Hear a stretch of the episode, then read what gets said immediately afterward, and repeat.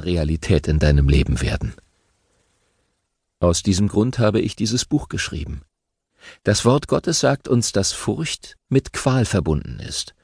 Unser Vater im Himmel möchte nicht, dass irgendeines seiner geliebten Kinder von Furcht gequält wird. Sein Wort sagt uns, Furcht ist nicht in der Liebe, sondern die vollkommene Liebe treibt die Furcht aus.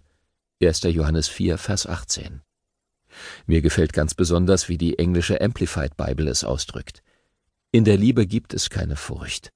Angst existiert nicht, sondern die voll entwickelte, vollständige, vollkommene Liebe treibt die Furcht zur Tür hinaus und verbannt jede Spur von Schrecken. Ich habe dieses Buch geschrieben, weil ich möchte, dass du fest in seiner beschützenden Liebe zu dir verankert bist. Ich möchte, dass jede Spur der Furcht aus deinem Herzen verbannt wird. Vielleicht wird dein Herz nicht von Terrorgefahr, Kriegen und Katastrophen beschwert, sondern von Ängsten, die von deinen unmittelbaren Umständen herrühren. Die Furcht, deinen Arbeitsplatz zu verlieren, weil dir Gerüchte über Personalkürzungen und Entlassungen zu Ohren gekommen sind. Die Furcht, dass die Symptome, die du in deinem Körper spürst, sich zu etwas Bösartigem entwickeln könnten. Die Furcht, dass deine Kinder in irgendwelche Schwierigkeiten geraten und Schaden erleiden könnten. Ganz gleich, welche Furcht dein Herz ergriffen hat. Ich habe dir so viel zu sagen, dass dein Herz bestärken und ermutigen wird. Du bist kein vom Unglück verfolgter, dem nichts anderes übrig bleibt, als in Furcht zu leben. Nein, du bist von deinem himmlischen Abba ausgesondert. Du bist sein geliebtes Kind.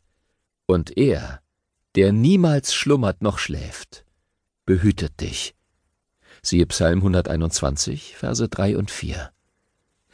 Dennoch können wir seinen Schutz nicht als selbstverständlich voraussetzen. Deshalb möchte ich dir zeigen, wie du das Gebet des Schutzes beten kannst, das in Psalm 91 zu finden ist.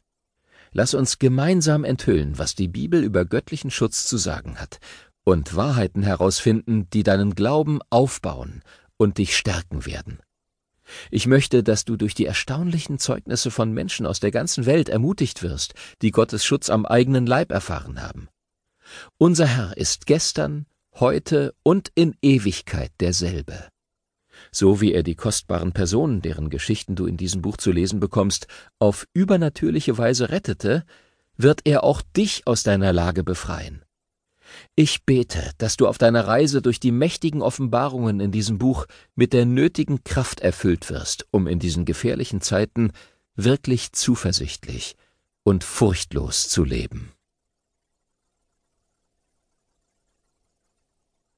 Das Gebet des Schutzes Psalm 91 Wer im Schutz des Höchsten wohnt und ruht im Schatten des Allmächtigen, der sagt zum Herrn, Du bist für mich Zuflucht und Burg, mein Gott, dem ich vertraue. Er rettet dich aus der Schlinge des Jägers und aus allem Verderben. Er beschirmt dich mit seinen Flügeln, unter seinen Schwingen findest du Zuflucht. Schild und Schutz ist dir seine Treue. Du brauchst dich vor dem Schrecken der Nacht nicht zu fürchten, noch vor dem Pfeil, der am Tag dahinfliegt, nicht vor der Pest, die im Finstern schleicht, vor der Seuche, die wütet am Mittag. Fallen auch tausend zu deiner Seite, dir zur Rechten zehnmal tausend, so wird es doch dich nicht treffen. Ja, du wirst es sehen mit eigenen Augen, wirst zuschauen, wie den Frevlern vergolten wird.